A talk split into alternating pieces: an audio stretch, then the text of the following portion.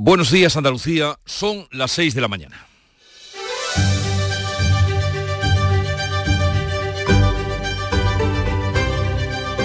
Despierta tu mente, descubre la realidad. En Canal Sur Radio, La mañana de Andalucía con Jesús Vigorra. A partir de hoy, si van a hospitales o centros de salud, tendrán que ponerse la mascarilla. La Junta de Andalucía acata la orden del Ministerio de Sanidad de que sea obligatoria en estos lugares, aunque denuncia que tal medida se haya impuesto sin diálogo y sin seguir criterios técnicos. Por otra parte, el Ministerio de Sanidad enfría la propuesta de las autobajas de tres días sin control médico. La consejera de Empleo proponía ayer en este mismo programa que las mutuas gestionen las bajas y altas médicas para aliviar a los servicios públicos. Y en medio del debate por el uso de las mascarillas, gobierno negocia contrarreloj con Junts, Podemos y el resto de sus socios, intentando evitar que hoy, dentro de unas horas, sean rechazados los tres primeros decretos de la legislatura que incluyen, entre otras medidas, la rebaja del IVA de los alimentos y de la electricidad. El de este miércoles va a ser un pleno de alto voltaje. Por cierto, que se va a celebrar en el Senado, excepcionalmente porque está en obras el Congreso, un pleno en el que también se debatirán las enmiendas a la totalidad del PP y de Vox contra la ley de amnistía, que por cierto previsiblemente no saldrán. Y aquí en Andalucía dos, nuevas, dos nuevos casos sobre asuntos relacionados con la corrupción. El que fuera número dos del PSOE de Andalucía, Rafael Velasco, ha sido imputado en una pieza separada de la causa de los cursos de formación. Se investiga la presunta concesión irregular de ayudas públicas a una academia de su mujer. Y por otra parte, en Granada, el juez cierra la investigación del caso Maracena. ¿Lo recuerdan? y solo mantiene al supuesto secuestrador de la exconcejala Vanessa Romera y esculpa también a la entonces alcaldesa Berta Linares y al exconcejal del PSOE Antonio García. Como recordarán, este asunto, este caso, saltó en vísperas de las elecciones municipales y en plena precampaña de las elecciones gallegas, la Junta rectifica y activa el nivel 2 de alerta en respuesta al vertido de microplásticos, los peles que vemos en la playa. Ahora sí comienza la ayuda estatal en la limpieza de playas, aunque se mantienen los reproches políticos. Es lo propio. En Canal Sur Radio, la mañana de Andalucía con Jesús Vigorra. Noticias. ¿Qué les vamos a contar con Manuel Pérez Alcázar? Manolo, buenos días. Buenos días, Jesús Vigorra. Y en una mañana, al menos por aquí, por la isla de la Cartuja, de intensa niebla, ¿qué tiempo vamos a tener? Así es, hoy nos espera eh, un día nuboso con lluvias débiles en el interior de la mitad oriental y en el área del estrecho. Despejará por la tarde, salvo en la Sierra de Cazorla, las temperaturas mínimas han bajado y las máximas van a subir en el tercio occidental y en el litoral mediterráneo. Habrá pocos cambios en el resto. Hoy estarán las temperaturas entre los 13 grados de Jaén y los 18 de Málaga. Los vientos soplarán del oeste moderados o flojos. Y a partir de hoy será de obligado cumplimiento el uso de la mascarilla en hospitales y centros de salud. La Junta acatará la orden del Ministerio de Sanidad, aunque critica que se imponga sin diálogo ni criterios técnicos. Medida que va a implantar hoy el Ministerio de Andalucía, como la mayoría de las comunidades autónomas, acepta la medida, pero se pregunta por qué no extenderla al transporte público o a los centros comerciales. Juanma Moreno insta a la ministra a dialogar. Esta ministra tiene que reflexionar y tiene que saber que para negociar en una competencia que es exclusiva de las comunidades autónomas hay que llevar informes, hay que llevar rigor, hay que llevar un planteamiento y hay que hacer un diálogo previo. País Vasco solicita eh, y estudia ya cómo recurrir esta medida. La ministra Mónica García la defiende. He oído eso de que es una ocurrencia. Vamos a ver, es una ocurrencia avalada por las sociedades científicas, avalada por la experiencia y avalada por la ciencia. En medio de la polémica por la mascarilla, el Gobierno pospone la implantación de la autobaja laboral de tres días sin control médico. Desde la Junta, la consejera de Empleo, Rocío Blanco, la ha propuesto en estos mismos micrófonos que sean las mutuas las que gestionen las bajas médicas. Que pueden dar la baja e incluso pueden dar el alta si, si, por silencio positivo, porque en todo caso las va a haber un facultativo. En las mutuas las patologías las de un facultativo. La Junta admite que los hospitales están tensionados a la espera del pico de la gripe, pero tiene listo un plan para hacer frente al colapso de las urgencias. Detenido un joven en Granada que provocó graves altercados en el servicio de urgencias de un centro de salud. Una vez más, habría que decir, Junta y Consejo Andaluz de Médicos están ultimando la ley frente a las agresiones a sanitarios. El detenido irrumpió en el centro de salud para que lo atendieran de unos cortes en las manos, amenazó al personal, atemorizó al resto de pacientes y ha provocado daños valorados en 3.000 euros. La Junta y los colegios de médicos ultiman ya la ley que va a permitir sancionar a quienes agredan a sanitarios. El gobierno afronta hoy un pleno clave y de alta intensidad. Negocia contra reloj con Junts y Podemos para salvar los tres primeros decretos de la legislatura y baraja premiar a las empresas que vuelvan a Cataluña para convencer a los de Puigdemont. A las 9 de la mañana comienza el Pleno y el Gobierno no tiene amarrados aún los apoyos a los tres decretos con medidas anticrisis como la baja del IVA a los alimentos y la luz. El Ejecutivo negocia con Junts que ha planteado sanciones para las empresas que se marcharon de Cataluña. La ministra portavoz Pilar Alegría no lo rechaza. Se limita a garantizar la seguridad jurídica de las empresas. Si algo eh, caracteriza a este Gobierno es que siempre damos la máxima seguridad jurídica a nuestras empresas. Más explícito ha sido el portavoz del PSOE en el Congreso, Pachi López, que habla de pagar incentivos a las empresas que quieran regresar a Cataluña. Uno es facilitar, sí, que las empresas vuelvan a Cataluña, las que se fueron. Segunda, el cumplimiento de la ley de sociedades de capital, leer el artículo 9. Y lo tercero es garantizar la seguridad jurídica. La patronal COE rechaza estas medidas y defiende el derecho de las empresas a instalarse donde quieran. Por su parte, desde el PP, Feijó avanza que si los decretos decaen, su partido llevará al Congreso las medidas que sí que respalda. Aquello en lo que estamos de acuerdo, nosotros lo salvaremos. No acudiré al rescate de Sánchez, pero sí estaré todas las semanas para favorecer a la mayoría de los españoles en sus problemas, en sus necesidades y en la defensa de sus intereses. El Pleno debate también las enmiendas a la totalidad de PP y de Vox contra la ley de amnistía. Imputado un exdirigente del peso andaluz por supuesto fraude en los cursos de formación. Rafael Velasco, su mujer y otros familiares y varios ex altos cargos del gobierno andaluz, entre ellos el que fuera consejero de empleo Antonio Fernández, han sido imputados por cobrar sueldos de forma irregular con cargos a las ayudas destinadas a impartir cursos a los trabajadores. Investiga si la Academia de la Esposa de Velasco recibió irregularmente ayudas públicas. En la audiencia de Sevilla hoy sigue además el juicio al conocido como chofer de los ERE. Y en Granada, en el caso Maracena, el juez cierra la investigación y solo mantiene al supuesto secuestrador de la exconcejala del PSOE. El magistrado decreta el archivo contra la exalcaldesa socialista Berta Linares y otros exconcejales eh, y otro exconcejal, perdón, del PSOE de esta localidad granadina concluye que no hay indicios para mantener la investigación por presunta inducción al rapto.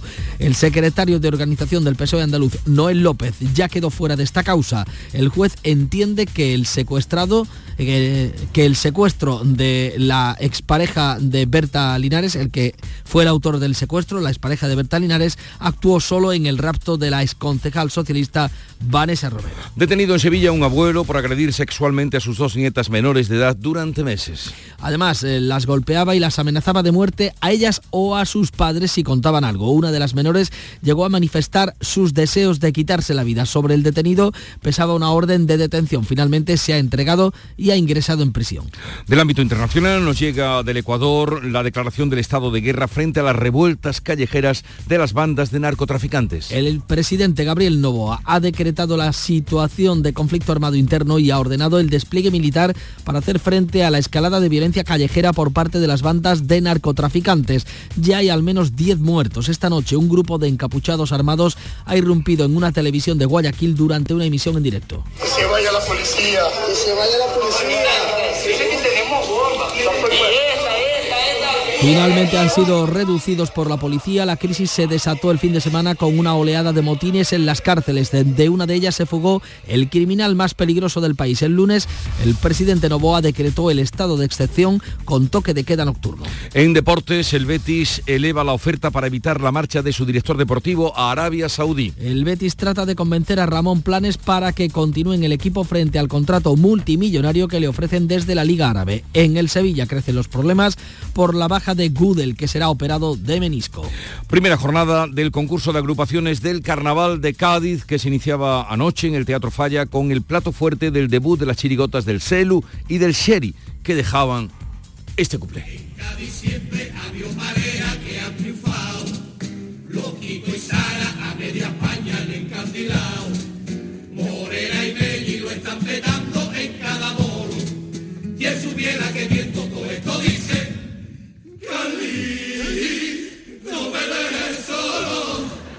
Qué porquería, que aquí haya por cierto que a partir de las 11 de la mañana hablaremos con el Sherry. Ayer lo hacíamos con Celu y el Sherry en la inauguración del concurso de carnaval, muy seguido por Radio Andalucía Información y también por la plataforma de Canal Sur, de Cádiz al mundo. Vamos ahora con la, en fin, cómo reflejan la actualidad de este día en los periódicos que ya ha repasado, leído y resumido para ustedes. Paco Ramón, buenos días Paco. Muy buenos días en las portadas, no hay lugar para el humor. ABC, el gobierno no descarta multar a las empresas que no vuelvan a Cataluña para contentar a Junts. Los socialistas esculpan a los de Puigdemont mientras desprecian al PP por no darles un cheque en blanco para aprobar sus decretos. El país, Junts y Podemos ponen a prueba la estabilidad de la legislatura. El gobierno negocia de forma agónica, dice el diario de Prisa, el apoyo de los independentistas. El segundo asunto más destacado de la portada es la rectificación de la Junta de Galicia que eleva la alerta por los peles. Un informe encargado por la Administración gallega avisa del riesgo de inhalar y tocar sin guantes el vertido. Sobre este asunto dice el mundo que el Ejecutivo, el Gobierno ocultó a la Junta Gallega el vertido hasta que llegó a la costa. Portugal avisó ya el 8 de diciembre a España del accidente del barco Toconao. Galicia, Asturias y Cantabria elevan el nivel de emergencia. El titular de apertura es para la negociación de los decretos o del decreto ómnibus del Gobierno que tolera, dice el mundo, la presión de Junts a grandes empresas. En la vanguardia, Junts estrena la legislatura con aviso a Sánchez. El partido de Puigdemont prevé votar no a los decretos ómnibus y antiinflación del gobierno. En este periódico, la foto de portada es para el relevo eh, al frente del gobierno francés. La arriesgada apuesta de Macron, dice el diario barcelonés. Y en la razón, Junts lleva a Sánchez al límite ante su primera votación clave y el vertido de Pérez llega hasta Asturias y amenaza Cantabria. Y del ámbito internacional, supongo que pasan las noticias por Ecuador. Beatriz Almeda, buenos días, cuéntanos. Muy buenos días. Pues empiezo por el New York Times que hace un resumen muy acertado. Ecuador se hunde en crisis en medio de disturbios carcelarios y la fuga del líder de una banda. El presidente Novoa declaró el estado de emergencia y ordenó a los militares neutralizar, entre comillas, a decenas de pandillas. Hombres armados irrumpieron en un estudio de televisión mientras las cámaras grababan. Y ahora sí, el diario Primicias de Quito titula Terror en Ecuador.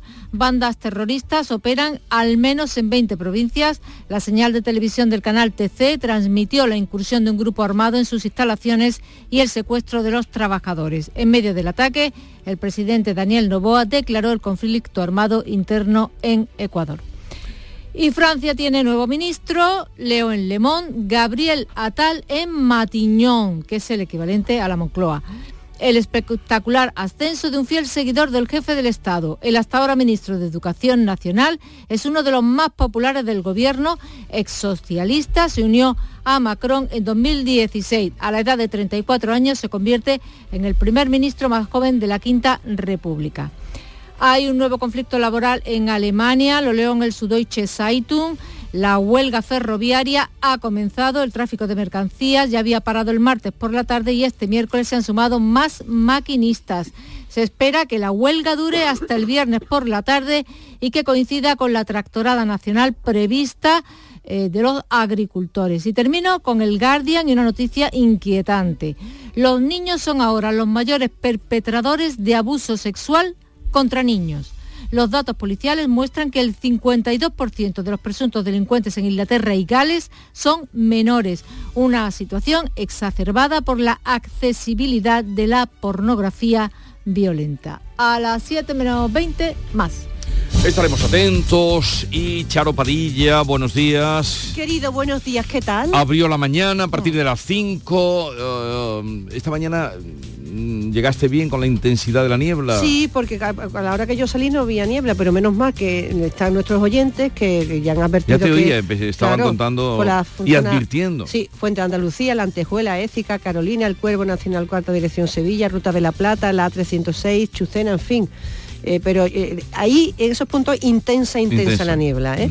Así que no... es muy peligrosa, Muy, así es que eh, peligrosa. eh, escuchaba esta mañana Mm. a tus oyentes que es la mejor manera de saber lo que pasa en Andalucía. ¿Y tú sabes que hoy 10 de enero es el Día Mundial de la Gente Peculiar? Eh, ¿No, lo sabía? Pues mira, ya lo sabes, siempre aprendes algo nuevo cada día en el Club de los Primeros. Y le hemos preguntado a los oyentes qué tienen de peculiar. ¿Eh? Y son muy peculiares los oyentes del Club de los A ver, Primeros. alguna Bueno, no, eh, característica. eh, eh, mm, verá, los hay de todo. eh, eh, eh, eh, exquisito en el orden, la puntualidad, no le gusta lo que le gustan a los demás, eh, muchas características, ¿no? Pero, pero yo ya ya le- les he dicho a ellos que ellos son ya peculiares mm, simplemente por ser del club de los primeros. ¿eh? Y hemos estado con Salvador, que estaba por Italia, dejando leche de cabra y a los italianos pasé que, que- queso parmesano. Sí, no, te digo una cosa, o ¿Y sea, de dónde eran las cabras? eh, de la parte de Antequera. ¿Y de quién son las cabras? Hombre, a tanto no llego, ganadería de Antequera. Pero vamos, y- invitamos al pastor a que llame mañana. tú- tú- tú- a ver, ¿dónde va a encontrar un, club y un programa tan completo? Te, te llevo por Italia, te, te- te- te- te advierto de la, de la, de la eh, niebla. Eh, hay gente peculiar, de verdad, que más no se puede Hay de todo. Eh, Charo, que descanses, que te lo mereces. Igualmente.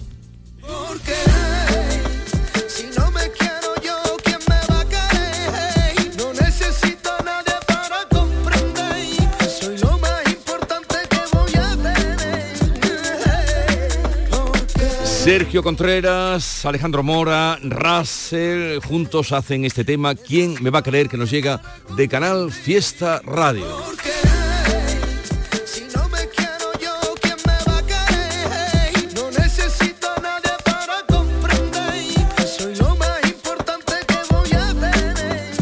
Nosotros les creemos y a la vez queremos que se queden con nosotros hasta las 12 del mediodía.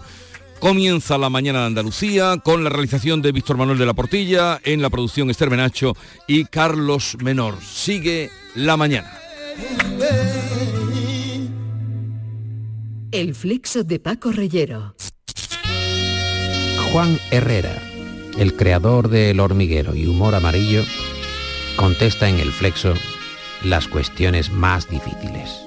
¿Te erotiza en algún momento la música? Tanto como erotizarme, me erotiza más unas pochas con almejas. ¿Y después del programa qué vas a hacer? Pues voy a contar ovejas para dormir. El Flexo. Los lunes a la una de la madrugada en Canal Sur Radio. Contigo somos más Canal Sur Radio. Contigo somos más Andalucía. En Canal Sur Radio, la mañana de Andalucía con Jesús Vigorra. Noticias. A las 6 y 18 minutos eh, desarrollamos los asuntos más destacados de esta jornada que pasa por esa eh, decisión de sanidad que busca imponer a, a partir de hoy ya, si puede, el uso de las mascarillas en los centros sanitarios de todo el país para combatir el pico de la gripe y otras enfermedades respiratorias. La Junta de Andalucía aceptará, ha dicho que acepta la decisión, pero insiste en criticar que la medida sea obligatoria. Beatriz Rodríguez, muy buenos días. Hola Paco. Andalucía, junto a la mayoría de las comunidades autónomas, es partidaria de recomendar las mascarillas, como pasa con las vacunas, pero no forzar su uso. La consejera de Salud ha criticado la gestión de la crisis que está haciendo la ministra de Sanidad. Desconoce si hoy será de obligado cumplimiento llevar esta, puestas las mascarillas en los centros sanitarios, ya que no está convocado el Consejo Interterritorial. Además, Catalina García ha recordado que la transmisión de virus es comunitaria, por lo que también deberíamos usarlas en el transporte público o en los centros comerciales. que no se la pongan solo para venir a un hospital o un centro de salud, sino que la tengan habitualmente y se la pongan cuando vean que hay aglomeraciones de personas. Eh, La transmisión ahora mismo es comunitaria, es decir, la transmisión está en todos sitios. No es que esté en un hospital o esté en un centro de salud, la transmisión es comunitaria. Cuando salimos de un hospital nos contagiamos y contagiamos. El gobierno vasco tampoco comparte las formas de sanidad y ha puesto a trabajar a sus servicios jurídicos para analizar la decisión, como explica su consejera Gotzone Zagurduy. Creemos que las cosas no se hacen así. Nuestros servi- servicios jurídicos están analizando los escenarios que pueden resultar de la imposición de una obligatoriedad en el uso de las mascarillas si es que finalmente esa fuera la decisión del Ministerio.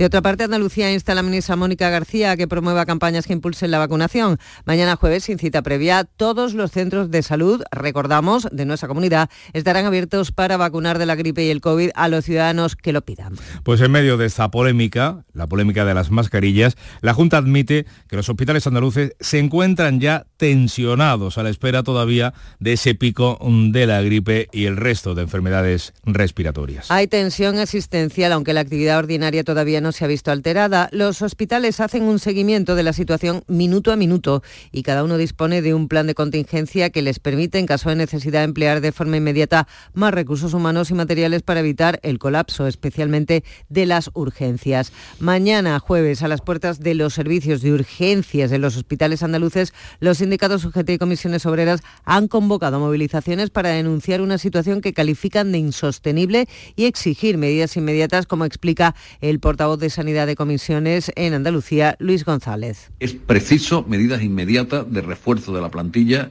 mejoras en la atención primaria que permitan a la, a la población hacer uso de sus recursos de atención primaria y no tener que recurrir a las urgencias hospitalarias y medidas en general de mejora del presupuesto de nuestros servicios de urgencia si queremos tener un sistema sanitario que funcione. Pues la medida que vaya a aprobar hoy el Ministerio de Sanidad para hacer frente a la situación de la gripe se reduce prácticamente a ese uso obligatorio de las mascarillas que le hemos contado. El Ministerio ha enfriado en las últimas horas las autobajas sin control médico de tres días. En estos micrófonos el secretario de Estado de Sanidad ha dicho que primero hay que consensuarlo con otros ministerios y con los agentes sociales. Javier Padilla ha querido dejar claro que el trabajador que se acoja a este tipo de baja laboral no va a cobrar. Si no hay un convenio específico para el cobro de esos tres primeros días, esos tres primeros días no serían remunerados. En el caso de que hubiera un convenio específico, sí que lo serían. Pero no lo pagaría el INS, sino que lo pagaría la empresa, es decir, como ahora mismo. Sobre este asunto, la consejera de Empleo andaluza, Rocío Blanco, proponía en este informativo que las mutuas sean las encargadas de gestionar las bajas y altas médicas de los trabajadores para aliviar de burocracia a los servicios públicos de salud. Tenemos unas entidades que son público-privadas eh, que pueden colaborar en, en descongestionar ahora mismo el, ¿no? la afluencia que hay en los servicios eh, públicos sanitarios, ¿no? que pueden dar la baja e incluso pueden dar el alta si, si, por silencio positivo, porque en todo caso las va a haber un facultativo. En las mutuas las patologías las ve un facultativo. Pues seguimos hablando del sistema andaluz de salud porque la policía ha detenido a un joven que irrumpió en el servicio de urgencias de un centro de Granada para que le atendieran de unos cortes en las manos. Allí amenazó al personal, atemorizó al resto de pacientes y provocaba daños que han sido valorados en 3.000 euros. En Carna Maldonado. El detenido ha arrancado los anclajes de una de las puertas de este centro de salud del casco histórico de Granada. Allí ha tirado al suelo el equipo informático y todo el mobiliario de la consulta de enfermería donde era atendido. Tanto los sanitarios como los pacientes se han visto obligados a abandonar las instalaciones y el servicio de urgencias se ha tenido que interrumpir de forma temporal. Poco después, la policía ha localizado al agresor en un centro de salud del distrito norte de la capital, al que había acudido también para que le curaran los cortes de las manos. El gobierno andaluz está abordando precisamente sobre estos asuntos con el Consejo Andaluz de Médicos una uh, futura ley, la redacción de una futura ley para proteger de las agresiones a los profesionales de la sanidad pública andaluza. De otra parte, la Diputación Permanente del Parlamento Andaluz va a abordar hoy la solicitud de un pleno extraordinario sobre los cambios en la cúpula de la Consejería mm, de Salud, un pleno que ha solicitado el Grupo Socialista. Precisamente el líder del PSOE andaluz, Juan Espadas, pretende reactivar a su partido en la tarea de oposición creando un gobierno alternativo, un gobierno en la sombra al de Juanma Moreno. La propuesta de Espadas coincide con el quinto año de gobierno del PP en Andalucía. El líder de los socialistas andaluces señala los problemas de gestión que ha detectado en el actual Ejecutivo. No puede ser que sigamos recurriendo a la propaganda institucional, al autobombo del señor Moreno Bonilla, para que en definitiva lo que tengamos en Andalucía sea, y me duele decirlo, un gobierno narcisista preocupado exclusivamente por la imagen de su presidente y su campaña electoral a la dirección nacional del partido y ajeno y alejado de la realidad de los problemas reales de los andaluces. Pues de la política andaluza a la nacional, porque el gobierno negocia contrarreloj in extremis con Junts, con los independentistas de Puigdemont, con Podemos y el resto de socios para evitar que hoy sean rechazados los decretos, los primeros tres decretos de esta legislatura que incluyen, entre otras medidas, la rebaja del IVA de los alimentos y de la electricidad. El Ejecutivo estudia premiar, o mejor dicho, estudia cómo premiar a las empresas que vuelvan a Cataluña para convencer de definitivamente a los de Puigdemont. Descartado el apoyo del PP, el Gobierno centra la negociación en Junts y sus socios para tratar de salvar los tres decretos en la primera votación de la legislatura. El partido de Puigdemont ha planteado sanciones para las empresas que se marcharon de Cataluña en 2017 después del proceso. La ministra portavoz, Pilar Alegría, no lo rechaza. Pilar Alegría se limita a decir que el Gobierno garantiza la seguridad jurídica de las empresas. Esperamos contar con esa mayoría de votos que hagan posible su, su, aprobación.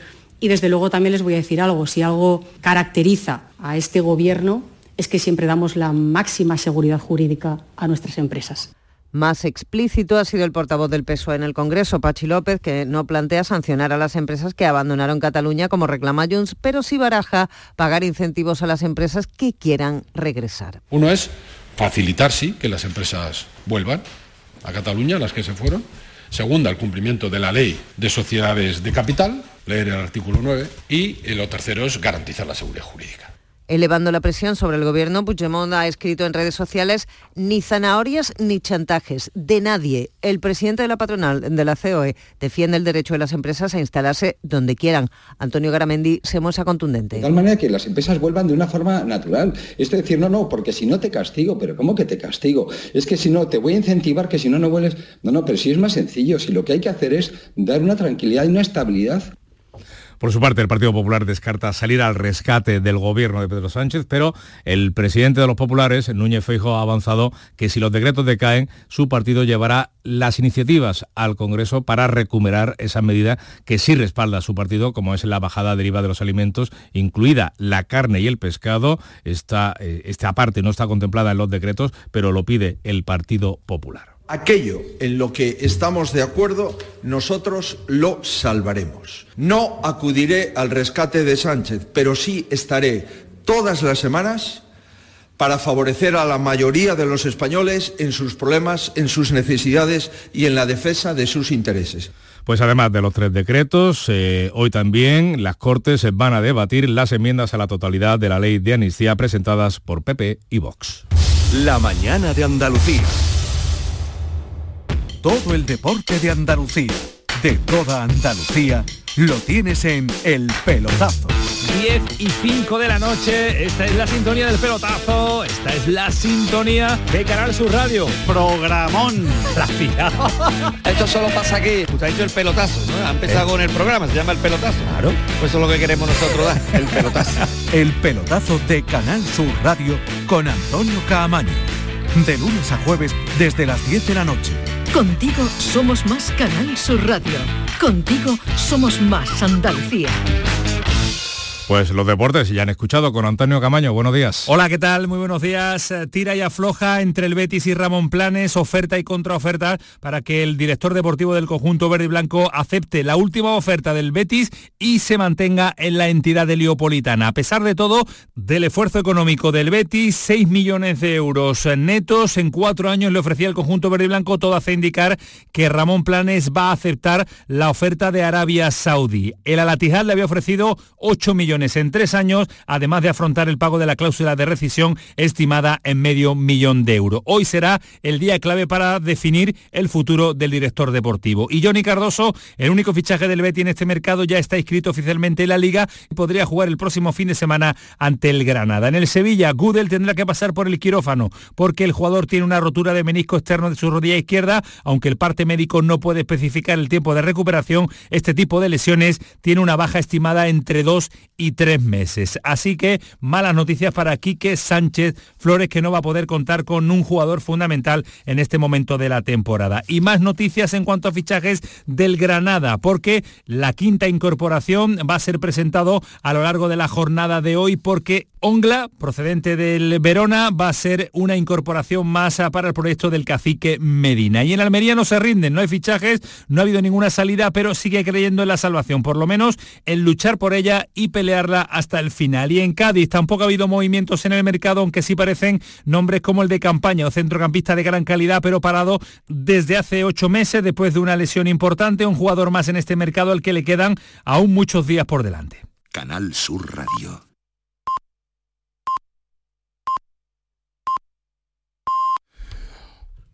Andalucía despierta. Son las seis y media de la mañana. La mañana de Andalucía con Jesús Vigorra. Y a esta hora, ya que están despiertos o para que se despierten, vamos a contarles en titulares las noticias más destacadas del día, que les resumimos con Beatriz Rodríguez. Sanidad impondrá a partir de hoy el uso de las mascarillas en los centros sanitarios de toda España. Andalucía, como la mayoría de las comunidades autónomas, acepta la medida, pero se pregunta por qué no extenderla al transporte público y los centros comerciales. País Vasco, el País Vasco solicita su retirada y estudia un recurso. El Gobierno propone la implantación de la autobaja laboral sin control médico. El Gobierno llega sin los apoyos suficientes para aprobar y sacar adelante los decretos anticrisis. Los independentistas de Puigdemont obligan al PSOE a una negociación in extremis que pasa por las empresas que salieron de Cataluña por el proceso. Además, las Cortes debaten hoy las enmiendas a la totalidad de PP y Vox a la ley de amnistía. Imputado un exdirigente del PSOE andaluz por supuesto fraude en los cursos de formación. Rafael Velasco, su mujer y otros familiares y varios exaltos cargos del gobierno andaluz han sido imputados por cobrar sueldos de forma irregular con cargo a las ayudas destinadas a impartir cursos a los trabajadores. En la audiencia de Sevilla sigue hoy el juicio al conocido como chofer de los ERE. Caso Marcena en Granada, el juez reduce la causa al supuesto secuestrador de la exconcejal del PSOE. El magistrado decreta el archivo contra la exalcaldesa y otro exconcejal de la localidad granadina y concluye que no hay indicios para mantener la investigación por presunta inducción al rapto. Y en Ecuador declaran la guerra al narcotráfico. El presidente Gabriel Novoa decreta la situación de conflicto armado interno y ordena el despliegue militar para hacer frente a la escalada de violencia callejera por parte de las bandas de narcotraficantes. Ya hay al menos 10 muertos. Vamos a recordar ahora la previsión del tiempo para hoy. La mañana, como podrán comprobar, viene nubosa, con lluvias débiles en el interior de la mitad oriental y en el área del estrecho. Despejará por la tarde, salvo en la sierra de Cazorla. Las temperaturas mínimas han bajado y las máximas subirán en el tercio occidental y en el litoral mediterráneo. Pocos cambios en el resto van a estar hoy en los 11 grados de Jaén y los 18 de Málaga. Los vientos del oeste soplarán moderados o flojos.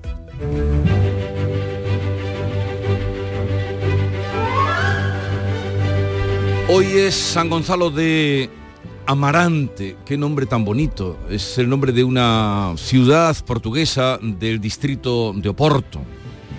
¿Habéis ido por allí alguna vez? Por supuesto. A Oporto sí. Preciosa ciudad. Pero Amarante. Amarante no. No, digo Amarante, Amarante, es de no. ese distrito. Pues yo tampoco. bueno, pues tenemos la visita pendiente. apuntamos. Pero parece que es una ciudad muy bonita en la que nació San Gonzalo de Amarante, que fue confesor eh, en el año 1186, e ingresó en la Orden de los Dominicos, peregrinó a Jerusalén y Roma, que ya me dirán en el siglo XI lo que tardaría en llegar allí ese hombre. Media vida. Luego volvió, o sea, fue, volvió a Amarante, ayudó a construir un puente, que esto es la manera de hacer por la sociedad civil, y trabajó por el bien de los habitantes del lugar con su oración y predicación. Y aquí no hubo martirio ni un Ni final nada, trágico como suele pasar. A ver si sigue en pie el puente. Hay un puente, igual es eh, hay eh, uno muy antiguo allí, pero no sé si es el que construyó San Gonzalo. 1877, tal día como hoy, 10 de enero, se estableció en España el servicio militar obligatorio. ¿Sabéis cuánto era la duración del servicio militar obligatorio? ¿Cuántos- ¿Tres años puede ser? Sí, un par de años seguro. Pues echarle uno más. Un par de años, tres, dice Bea, cuatro. Madre mía. Cuatro años de servicio militar. Cuatro años. Fíjate. Una persona, un hombre que lo mandaban cuatro años, ala, de servicio militar. Pero bueno, tres duró eso, lo viví yo, los tres años duró hasta... Sí, ¿no? Hasta no hace tanto. Era yo yo es que no, no me tocó. no Sí, me sí, tocó. sí. No, no, yo no lo hice, pero yo soy un hombre libre, no, Yo no, no cuando, fui, cuando fui a pedir los papeles de la objeción en la delegación del gobierno en Ceuta no sabían que existían esos papeles. Más del año falta. 98. Más mili. Y tal día como hoy, de 2016, eh, Carles Puigdemont, de que no se nos cae de la boca en todos estos días, tal día como hoy fue investido el 130 presidente de la Generalitat de Cataluña, que digo yo, no tenía ni idea, ha sido este efeméride el que me... eh, Bueno, pero esa es que sal- es que esa lista hay, que, hay que ponerla en cuestión porque se remonta al siglo XII, al siglo XIII, no- no puede ser. con un obispo de no sé dónde. Claro, no puede ser, eh, pero Los ellos, de la Generalitat. en su historia de la Generalitat, el 130 presidente. Ya, ya, ya. Fíjate, pues tal día como hoy. complir lleialment les obligacions del càrrec de president de la Generalitat amb fidelitat a la voluntat del poble de Catalunya representat pel Parlament Sí, prometo. Esto fue en el año 2016 y poco después salió en el maletero. Así son las cosas. El 130 presidente de Eh, eh. la Generalitat. Y la cita del día. Hay ladrones a los, que, a los que no se castiga, pero que nos roban lo más importante, el tiempo. Chupópteros también. le Napoleón. dicen, ¿no? Hay ladrones a los que no se castiga, pero que nos roban lo más importante, el tiempo. Napoleón. Y llevaba razón, ¿eh? Y tanto que sí, el tiempo vale más que nada, es la vida. Hay que ver. Es lo único que depende de nosotros, su gestión, el tiempo. Pues a ver, gestiona tu, tu tiempo para contarme las principales cabeceras Andaluza. andaluzas, Mira, los periódicos andaluces. Pues del tiempo que perdemos en urgencias, va la, va la historia, Europa Sur, los servicios de la comarca colapsados por la gripe. La escasez en- de citas en atención primaria deriva a miles de pacientes hacia las unidades de emergencia. Es el titular más destacado del periódico del campo de Gibraltar, cuya fotografía de portada está dedicada al diestro linense Carlos Corbacho. Adiós por la puerta grande. Fue la última vuelta al ruedo de este eh, torero. Ideal de Granada, que cierra eh, la edición contando que el secuestro de Maracena ah, va a juicio sin ningún político imputado, es la decisión, eh, bueno, se conoció el auto a última hora de ayer por la noche, ya lo lleva hoy Ideal en portada que abre con esta información. Granada cierra el año con más muertes en accidente laboral del último lustro.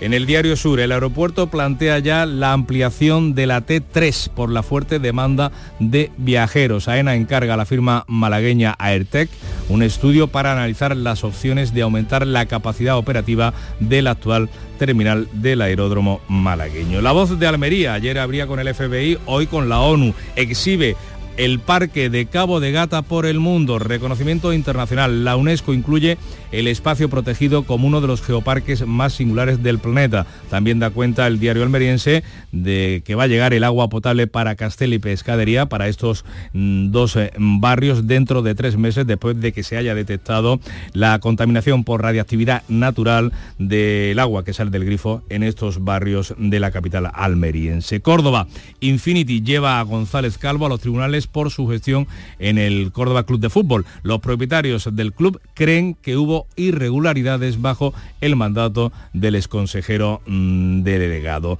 En el diario de Cádiz, Cádiz abrirá en la Alameda su primer hotel de cinco estrellas y fotografía de portada para el Celu que vuelve al falla, la chirigota que ni las hambre las vamos a sentir y la del sheriff reeditan un duelo histórico en el concurso de agrupaciones del carnaval gaditano. Y atención a esta información con la que ilustra hoy el Huelva Información, más allá de la fotografía de portada para el Regre, que empató a uno eh, ante el Schalke 04 en un amistoso en Albufeira.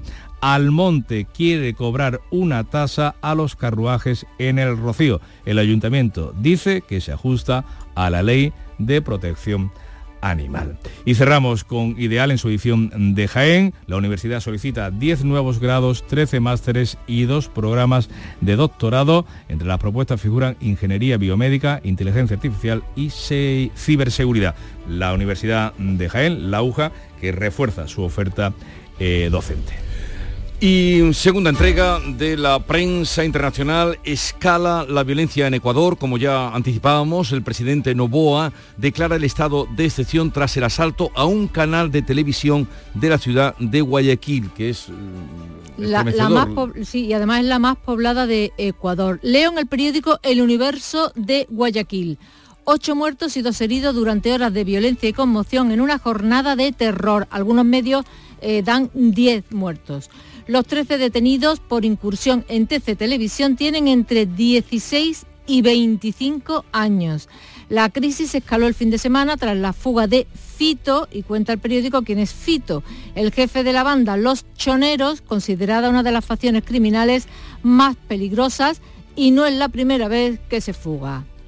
Francia tiene nuevo primer ministro flamante y joven ministro. El presidente de la República más joven de la historia nombra al primer ministro más joven de la historia. Lo leo en Le Monde.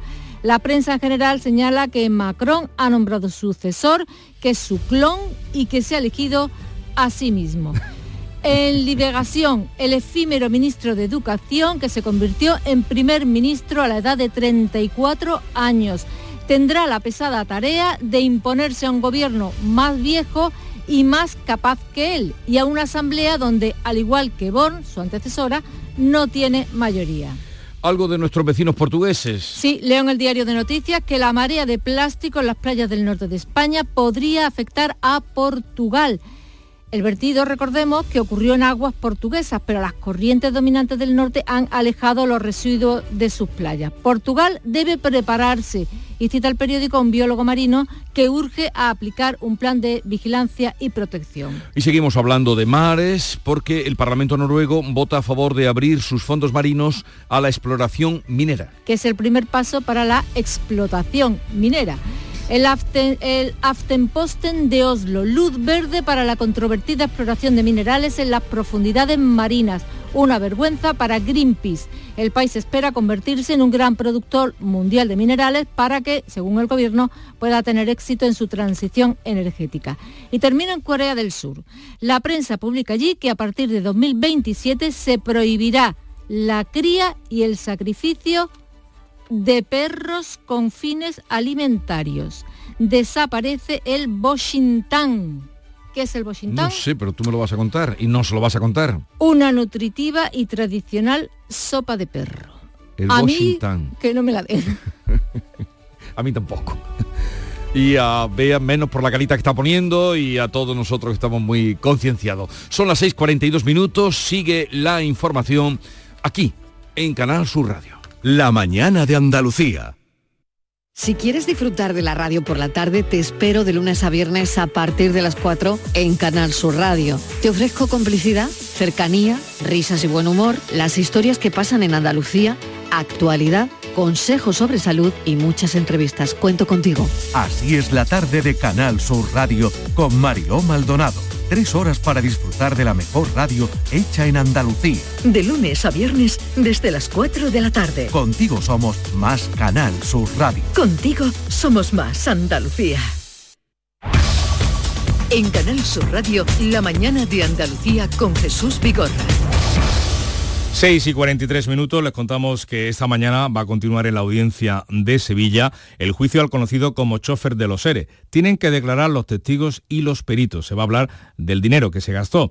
El chofer, del que fuera director de trabajo de la Junta de Andalucía, se ha vuelto a ratificar en el juicio de su inculpación. Se ha autoinculpado una vez más. Declaró en su día ante los agentes de la policía que se llegó a comprar hasta 25.000 euros al mes en cocaína. Javier Ronda. El chofer de los seres enfrenta una condena de 14 años de cárcel que le pide el fiscal anticorrupción por malversar un millón y medio de euros de hace 20 años de dinero público procedente de ayudas de los seres de la Junta de Andalucía cuando era Francisco Javier Guerrero, ya fallecido, director general de Trabajo. La adicción a las drogas, la tardanza judicial y la confesión le bajarán algo la condena, que terminará con este acusado en la cárcel al reconocer todos los hechos.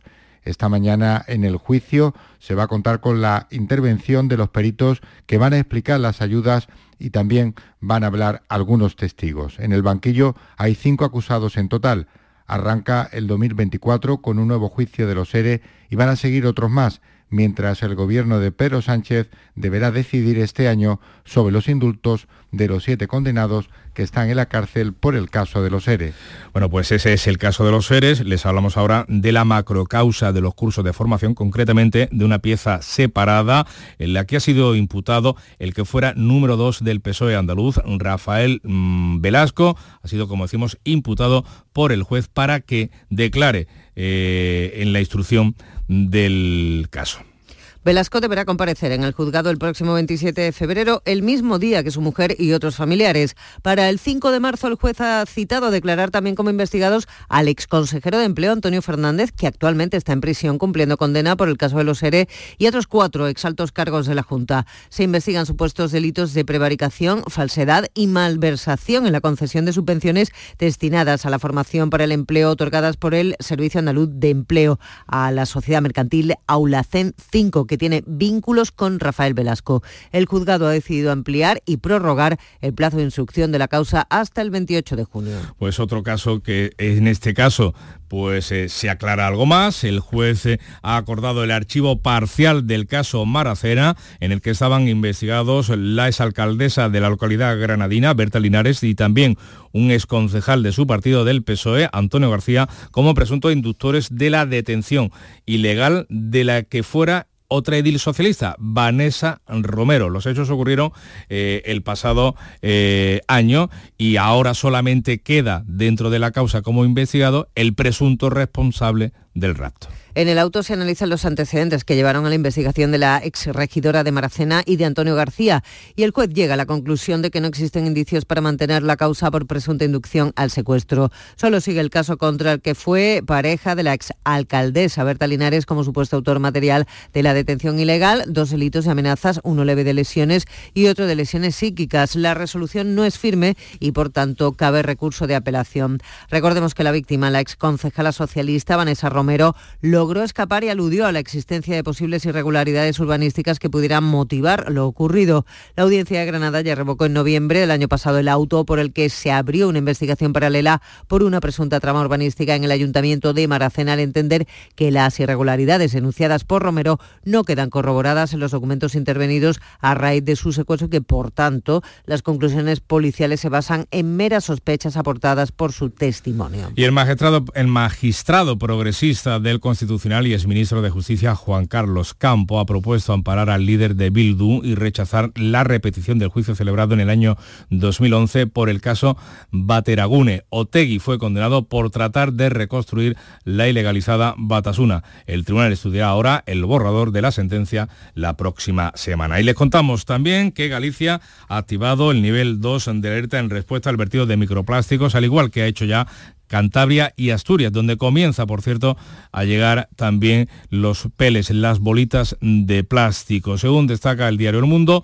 Portugal alertó al gobierno español la pérdida de seis contenedores del barco Toconao el pasado 8 de diciembre, cinco días antes de que el 112 alertara a la Junta, que no reconoce como oficial la llamada del gobierno 12 días después, el día 20. De acuerdo con el informe que maneja el Ejecutivo gallego, el material de los peles no es tóxico, también lo ha dicho el ministro de Agricultura, Jorge Dallas. El documento solicitado por la Junta a un experto en reciclaje de plásticos indica que los pellets no son tóxicos y así lo ha manifestado la titular de Medio Ambiente, Ángeles Vázquez. Que no se trata de un material peligroso y no es un material tóxico, lo cual no quiere decir que no sea nocivo para el medio ambiente. Sobre su toxicidad, Bruselas determinó el pasado 16 de octubre que los pellets no son biodegradables y que se acumulan en especies marinas que son consumidas por las personas. El presidente Alfonso Rueda pide al gobierno actuar en el mar. La ministra de Transición Ecológica, Teresa Rivera, señala que en un principio las dotaciones actuarán en las playas. No nos ha llegado todavía la, la petición concreta de ayuda. La ayuda, tal y como está planteado en el Real Decreto de 2012 por el que se crea este sistema de reacción, eh, consiste fundamentalmente en la dotación de, de medios para trabajar en la limpieza de las, de las playas Este miércoles ya estarán operativos en Asturias los primeros medios para la limpieza de playas. La mañana de Andalucía. Pues por fin llegó el día, sesión inaugural del concurso de agrupaciones del Carnaval de Cádiz, siguiéndola como cada año nuestro compañero Fernando Pérez. ¿Qué tal ha ido? Muy buenos días. Buenos días, terminó la sesión del fallo aproximadamente a las 12 de la noche, una hora relativamente prudente después de comenzar a las 8. Han sido cuatro horas de coplas en una jornada donde participaron dos agrupaciones de Huelva, un coro que abrió el concurso y también una comparsa Estuvo también la agrupación de Algeciras, la comparsa que acompañó en, este, en esta jornada a otras dos agrupaciones muy esperadas, la chirigota del CELU, que hizo las delicias del personal, especialmente en los pasos dobles, y también la chirigota del Sheriff, que ya saben este año va a ser el pregonero del carnaval. Pues el Sheriff eh, cantó así eh, uno de los cuplés que hicieron las delicias del público. Recuerden que hoy volveremos también a partir de las 8 de la tarde a través de internet y en emisión local en Canal Sur Radio y en Radio Andalucía Información. Ahora con la chirigota del Sheriff, los Grinch de Cádiz. Les dejamos con este cuplé. En Cádiz siempre había marea que han triunfado. Los y Sara a media España han encandilado. Morena y Nelly lo están petando en cada bolo. Y su que viendo todo esto dice, Cali, no me dejes solo. 7 menos 10, información local. En la mañana de Andalucía de Canal Sur Radio, las noticias de Sevilla con Antonio Catoni. Buenos días, dos personas heridas graves por sendos apuñalamientos que investiga la Policía Nacional. El más reciente la pasaba tarde en el comedor social de Triana y otro en un local de ocio de Nueva Torneo el pasado fin de semana. Sí ha sido detenido y ha ingresado en prisión un hombre de la capital por agredir sexualmente a sus dos nietas menores de edad. Por otra parte, les contamos que la Asociación Gremial de Arte Sacro de Sevilla va a recibir la medalla de oro al mérito de las bellas artes junto a otras figuras destacadas de la cultura de España, como el grupo Estopa o el director Pablo Berger, y en el deporte la noticia en la marcha del director deportivo del Betis, Ramón Planes, que ha rechazado la contraoferta del club y finalmente se va a Arabia Saudí. El tráfico ha quedado reabierto a las 6 de esta mañana el puente del Centenario por eh, el corte, por las obras de ampliación que se va a repetir esta noche a las 10 y el tiempo ha llovido en las últimas horas en casi toda la provincia, agua escasa aunque toda es bien recibida, ha caído de media 2,4 litros, por cierto que hoy también continuamos con cielos muy nubosos y no se descartan precipitaciones débiles en la Sierra Sur, eh, aunque van a disminuir a los cielos a poco nubosos durante la tarde. Lo más significativo a esta hora es la niebla, atención y cuidado con la niebla y temperaturas eh, pues eh, mínimas en ligero descenso y máximas en ascenso. Hasta 15 grados vamos a alcanzar en Écija Morón, 16 en Lebrija, 17 en Sevilla, donde hasta ahora tenemos 8. Enseguida desarrollamos estos y otros asuntos, realiza Pedro Luis Moreno. ¿Tienes problemas con tu dirección asistida, caja de cambios, grupo diferencial, transfer, turbo o filtro de partículas? Autorreparaciones Sánchez, tu taller de confianza en la Puebla del Río. www.autorreparacionessánchez.es. Líderes en el sector, Autorreparaciones Sánchez. En Canal Sur Radio, las noticias de Sevilla. La Policía Nacional investiga dos apuñalamientos ocurridos en Sevilla, uno en el comedor social de Triana, el otro en un local de ocio de Nueva Torneo. El resultado ha sido dos heridos de gravedad. Más datos, Asunción Escalera. Un hombre recibía una puñalada en el cuello en el transcurso de una violenta pelea ocurrida en el comedor social Nuestra Señora del Rosario, en la calle Pajes del Corro de Triana. La víctima fue evacuada al Virgen Macarena. El presunto agresor está identificado y los agentes tratan de determinar el arma que empleó. Hay una investigación también abierta en relación al apuñalamiento el pasado sábado del portero de un local de ocio nocturno en el entorno de Nueva Torneo. Ahora está estable, pero en un primer momento se temió por su vida. Por otra parte, un abuelo ha ingresado en prisión por agredir sexualmente a sus dos nietas menores de edad. Al saber que estaba siendo investigado, huyó de su casa junto a su esposa temiendo represalias familiares. Ha estado en paradero desconocido, aunque finalmente se ha entregado al conocer que había una orden nacional de búsqueda. Este individuo, tal como cuenta el portavoz policial Antonio Talaverón, además de agredir sexualmente a las niñas, las amenazaba de forma continuada quien las golpeaba y amenazaba de muerte con matarlas a ellas o a sus padres si contaban algo. El agresor se aprovechó en todo momento de su condición de superioridad con respecto a las víctimas, llegando incluso a manifestar una de ellas su deseo de quitarse la vida. 6 y 53. Capilar Prime, tu clínica capilar y medicina estética en Sevilla. Ahora, tu injerto capilar con la última novedad llega a Sevilla. Promoción por tan solo 2.490 euros todo incluido y además dos sesiones PRP y seguimiento anual. Los mejores equipos médicos en injerto capilar. Nuestros resultados nos avalan. No esperes más. Recupera tu pelo y confianza. Capilar Prime, tu felicidad es la nuestra. Calle Resolana 25, esquina con calle Feria. Las noticias de Sevilla.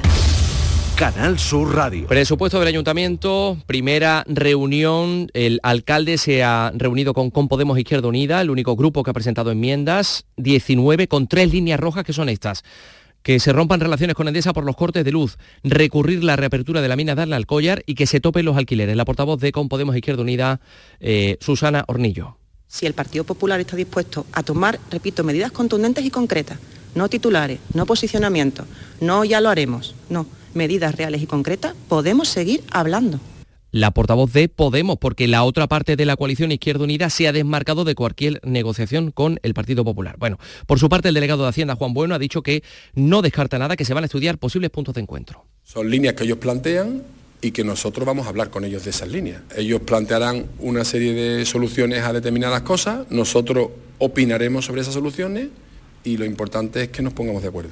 Más cosas, los hospitales sevillanos cuentan con planes de contingencia que puedan ser activados si aumenta la tensión asistencial. Hasta ahora ha habido un incremento de casos de urgencias por los contagios respiratorios y más ingresos, pero los centros mantienen sus actividades ordinarias, al menos de momento. Eso dice Catalina García, la consejera de salud.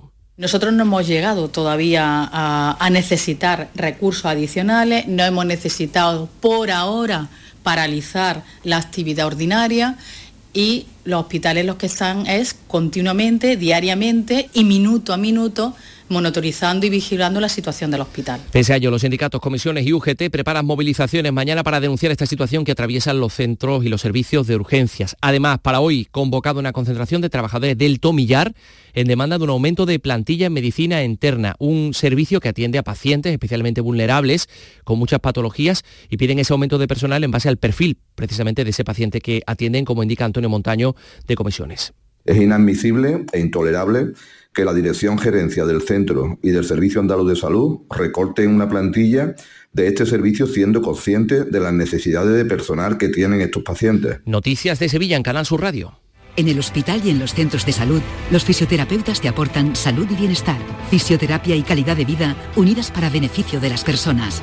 Fisioterapeutas, profesionales esenciales para tu salud. Es un mensaje del Sindicato de Enfermería SATSE Sevilla.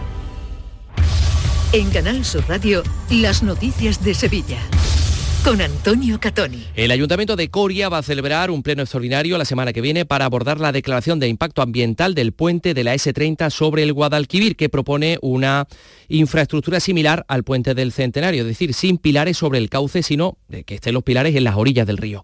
El alcalde Modesto González lamenta que el Ministerio no haya tenido en cuenta alegaciones muy cualificadas y va a pedir reuniones con el Gobierno y con la Junta pues nosotros queremos también pues mantener eh, encuentros, bueno, pues para saber eh, cuáles son eh, definitivamente esas afecciones, cómo se va a concretar el proyecto por otra parte, el Ministerio para la Transición Ecológica ha licitado por 34 millones obras para la reparación del canal de los presos. El alcalde de los Palacios de Villafranca, mm, eh, por otra parte, plantea movilizaciones después de que su pueblo se haya quedado fuera de las ayudas anunciadas por la Consejería de Agricultura para paliar los efectos de la borrasca Bernard. Critica que la Junta deje desprotegidos a medio millar de agricultores, dice Juan Manuel Valle. Además de la flor cortada, pues hay otros muchos cultivos en invernadero, como el tomate, el pimiento, en zonas como los Palacios Villafranca, Las Cabezas, en fin, todos los municipios que hemos estado hablando y que también hay otros cultivos que no están bajo plástico que también merecen esas ayudas. Los 12.000 trabajadores del aceite del aderezo que hay en la provincia cuentan con nuevos convenios sectoriales. Eh, la responsable de comisiones obreras muestra su satisfacción por los avances que han podido concretarse. Estamos muy contentos de lo que han conseguido hoy el sector del aderezo y el sector del aceite, tener dos convenios para los próximos años que regule sus condiciones laborales y con subidas respectivas de en el aceite un 18% en cuatro años y en el aderezo un 17% en cinco años. Con emoción y agradecimiento ha recibido Francisco Carrera Iglesias Paquili la noticia de que la Asociación Sevillana de Arte Sacro que preside va a recibir una de las 37 medallas al mérito en las bellas artes del año 2023 que concede el Ministerio de Cultura. Se conserva una tradición artística que ese legado se lo queremos pasar a nuestras diferentes generaciones y que es algo único en Andalucía. Eh, bueno, pues eh, por otra parte les contamos sorpresa entre los rocieros de la provincia de Sevilla por el anuncio del Ayuntamiento de Almonte de cobrar una tasa a los coches de caballos que transiten por la aldea durante la romería y a los que se va a identificar mediante una matrícula. Dice el Ayuntamiento que los motivos son la seguridad y adaptarse a la ley de protección animal recientemente aprobada. Y en el ámbito deportivo, finalmente el director deportivo del Betis, Ramón Planes, ha decidido marcharse a Arabia Saudí a pesar de la última contraoferta realizada por el Club Verde y Blanco en la que le mejoraban el sueldo y también los años de contrato. Planes va a abandonar el Betis para fichar por el al Tijad de la Liga de Arabia Saudí. ¿Y en el Sevilla qué? Antonio Camaño, buenos días. Hola, ¿qué tal? Muy buenos días. Ah, problemas para Quique Sánchez Flore y en consecuencia para el Sevilla, porque Gudel, hombre fundamental esta temporada para el conjunto de Nervión, tendrá que pasar por el quirófano. El jugador del Sevilla tiene una rotura del menisco externo de su rodilla izquierda, aunque el parte médico no puede especificar el tiempo de recuperación, se estima que el jugador estará de baja entre dos y tres meses. Cuidado con la niebla que reduce la eh, visibilidad al volante. Hasta ahora tenemos 8 grados en Sevilla Capital.